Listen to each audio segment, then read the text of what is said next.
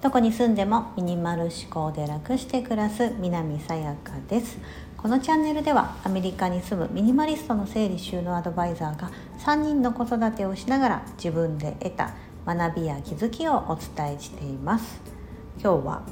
年末年始やらないこと5選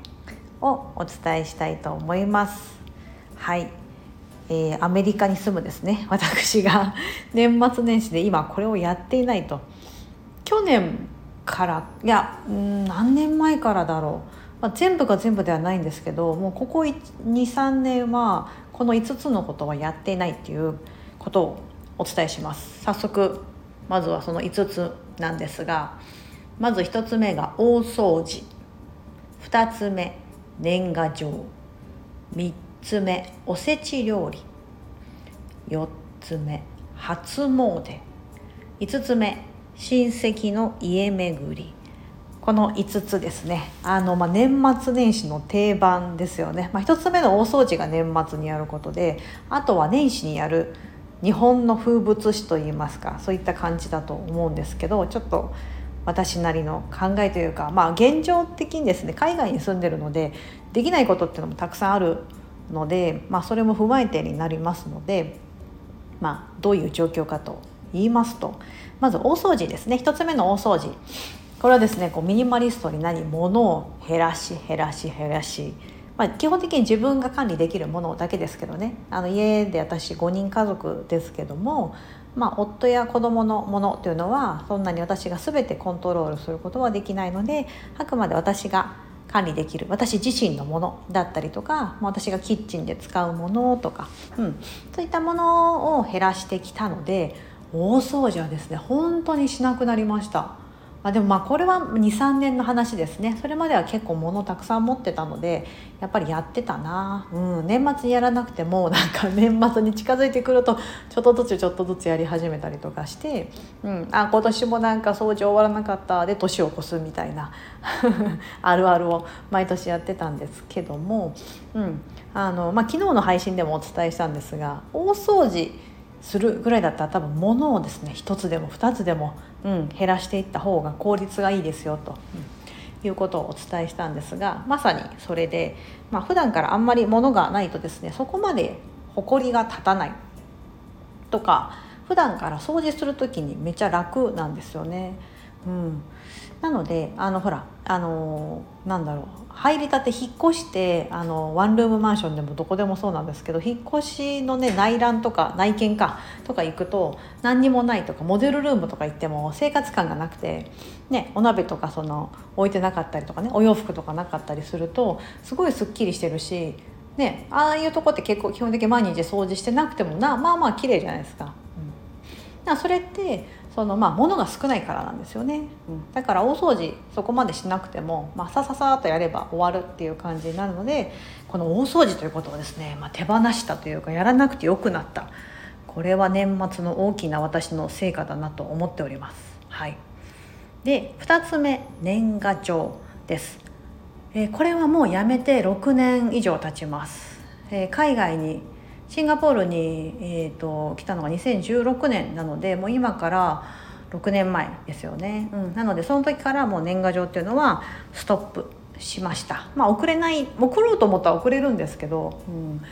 うん、わざわざ送らないようになりましたね、うん、必要な一番こう身近な方にはメールとかもう LINE とかで「ハッピーニューイヤー明けましておめでとう」ぐらいな感じでうん、それまでもですね年賀状ね多分ね20枚とか日本にいる時も20枚とかしかやすってなかったなと思ってめっちゃ少ない。めっちゃ少ないんですけどあの会社私が勤めてた会社的にもそう年賀状を送り合うとかいう文化はなかったんですよ。うん、一番年始の一番初めに社長からですね年始のメッセージというかそういうのが必ず来るようになってる1月の1日になると1月の1日になると必ず来るんですがあのだから社長に送るかとかそんなことないですし上司に送らないといけなかった。らそんなこともなくて年賀状という文化がなかった。お歳暮とかお中元の文化もない会社だったんであの非常に楽でしたね。非常に。うん。ね、結構その会社によっては絶対出さなきゃいけないとか取引先の方にとかね、あのそういったのってやっぱり大切だなともちろん思いますし、うん、あの私はまあ幸いというか、うん、そういうのやらなくていい文化の会社だったので年賀状っていうのは本当身近な親戚とかあの昔のお友達とかぐらいしかやってなかったんですね、うん、だからこうなくすのもめっちゃ簡単でした。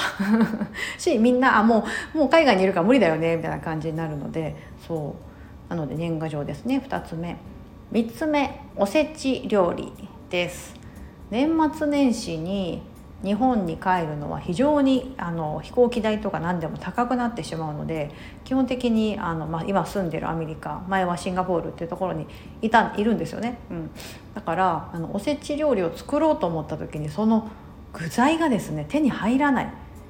頑張れば入るんですよ。日系スーパーに行って年末。そういうのちゃんとね取り揃えてるんで買おうと思ったら買えるんですけどもうねバカクソ高いんですよ。最近口が悪いな。もうほんとバカクソ高いんですよ。うん、なんかもう買うのがあの本当かまぼこ1個買うのもバカらしいぐらい。多分34倍ぐらいします。しかもこういうのって縁起物だから日本ででも高いじゃないですか。うんねなんかおせちとかいいとこのおせちとか注文しちゃったらなんか数万円とかするんですよね。ねうん、だからこっちなんかはもう、まあ、おせち料理あんのかな。うん、なんかそういうのあああったなあったなこの間日系スーパー行ったらなんかご予約承ってますみたいな感じで張り紙してあって何百500ドルとか300ドルとかこれ3万とか4万とかそれ以上の値段なんですけどそういうレベルです。うん、で私おせち料理好きですけど私の母はねあの毎年ちゃんとお重に詰めて作ってくれる方だったのであの私おせち料理好きなんですよね。好きだったんですけど私自身はあのどうやって作るかも分かんないし黒豆ってどうやって煮るんですかっていうレベルの人間なので やってなくて子供たちにちょっと昔やったことあるかな日本にいる時とかシンガポールにいた時もね1年目とかはやってたな。なんかかまぼことはぐらいはとかこうプレートになんかちょっとそれらしく並べてみてよくあるじゃないですか。ちょっとこう今風のワンプレートおせちみたいなあんな風にやってみたりお雑煮作ってみたりしたんですけどまあ人気なくって子供に。子供ってあんまおせち食べないですよね。なんかかまぼことかぐらいじゃないですか。エビとか。栗きんとんとかかな。ああい甘いの食べるけど結構おせち料理で煮物とかがね多くなってきたりするんで人気ないんです夫もあんまりおせち好きじゃないってタイプだからもうね作ってないです。はい。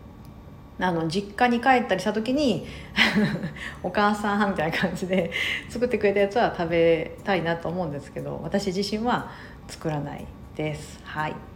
で4つ目が初詣です日本だとあの神社とかお寺とかに行ってね初詣あると思うんですがそうあの日本にいる時は行ってたけどでもやっぱね1月1日とかに行くと大変ですねすごい人がね多くて。皆さんちょっと時期をずらしたりとか、うん、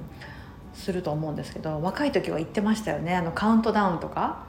ねなんかあの私地元が大阪なんですよ。でヒラパーってご存知か 大阪に住んでる方知ってる方多いと思うんですけどヒラパーって言って V6 の岡田君って今 V6 解散したんだっけ？いたと思うんですけどこの岡田君がね地元のねヒラパーって私結構地元近くてでそこの ヒラパーでカウントダウンしたりとかなんかやった気がするな大学生ぐらいの時に。ね、あとそのその後から京都とかのもうまさにねああいうところで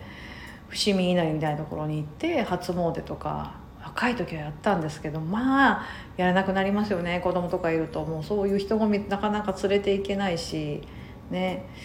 そうです。であのこちらは、えーと、多分教会チャーチですね。アメリカだとこう教会とかでそういう、まあ、新年とかであればミサがやってあったりとかそういうのあると思うんですけど、まあ、宗教のねあれなので私としてはそこは、ま、参加できないので、うん、あのもう初詣っていうね何かこうお参りしに行くってことがなくなりました。はい、最後5つ目が親戚の家巡りとか。ね、皆さんあのほら地元に帰ってとか実家に帰ってで近くに親戚の方がいたりとかみんなで集まってとか、ね、やると思うんですけど、まあ、まあこれもね現状的にできないっていうのもあったりするのでやらないんですよね。まあ、できればねあの会いたいなと思うし夏にあの帰った時に日本にえーと、1年に1回夏頃にですね子どもたちの長期の夏休みの時に、うん、帰るようにしてるんですけどその時ですね近所に住むおばちゃん、まあ、おぼおばおじとか祖父母、うん、とかに、うん、会いに行ったりはしますがそう年末年始っていうのはちょっとできなかったりしますね。はい、そういった感じでですね1大掃除2年賀状3おせち料理4初詣5親戚の家巡りですなかなかこうやろうと思ってもできないというとこもありますし日本に帰ってもやらなくていいんだったら全部やりたくないなと思ってます。特におせち料理とか。年賀状もやらないだろうな。年賀状結構手放してる方多いんじゃないですかね。うん。ミニマリスト界隈では結構年賀状手放すのは結構スタンダードというかデフォルトな感じだったりしますね。はい。でもねあのおせち料理とか私もなんかちょっとやっぱり日本人としてうん。やりあのちゃんと自分でちょっとは作れるようになりたいなと思ってたりもしますし、うん、で初詣もなんかその雰囲気味わうにはいいですよね。うん、ちょっとあのテレビとかね、でこう初詣のこう人混みとか見るとうわーってなりますけども実際に行くと結構楽しかったりねしますし、まあ、そういった感じで、まあ、2023年にもうなりますね。この配信が本当に12月31日の日本時間夜8時ですので今もし聞いていただいている方がいたらあと数時間でもうカウントダウンが始まる頃だと思います。はい今年はあのスタンド FM を8月の1日から始めましてえ4ヶ月？4ヶ月かまるっと4ヶ月続けてくることができました。いつもお聞きいただいている皆様本当にありがとうございます。ちょっと私のたわいもないお話だったりとかあんまり参考にならねえよというような内容も多々多々あるんですけども2023年もあのゆるりとあのちょっと続けていきたいなと思っていますし温かいコメントだったりとか「いいね」っていうようなハートマークをしてくれたりとか、うん、レターをいただいたり本当にありがとうございます。はい、では今日が最後の配信となります。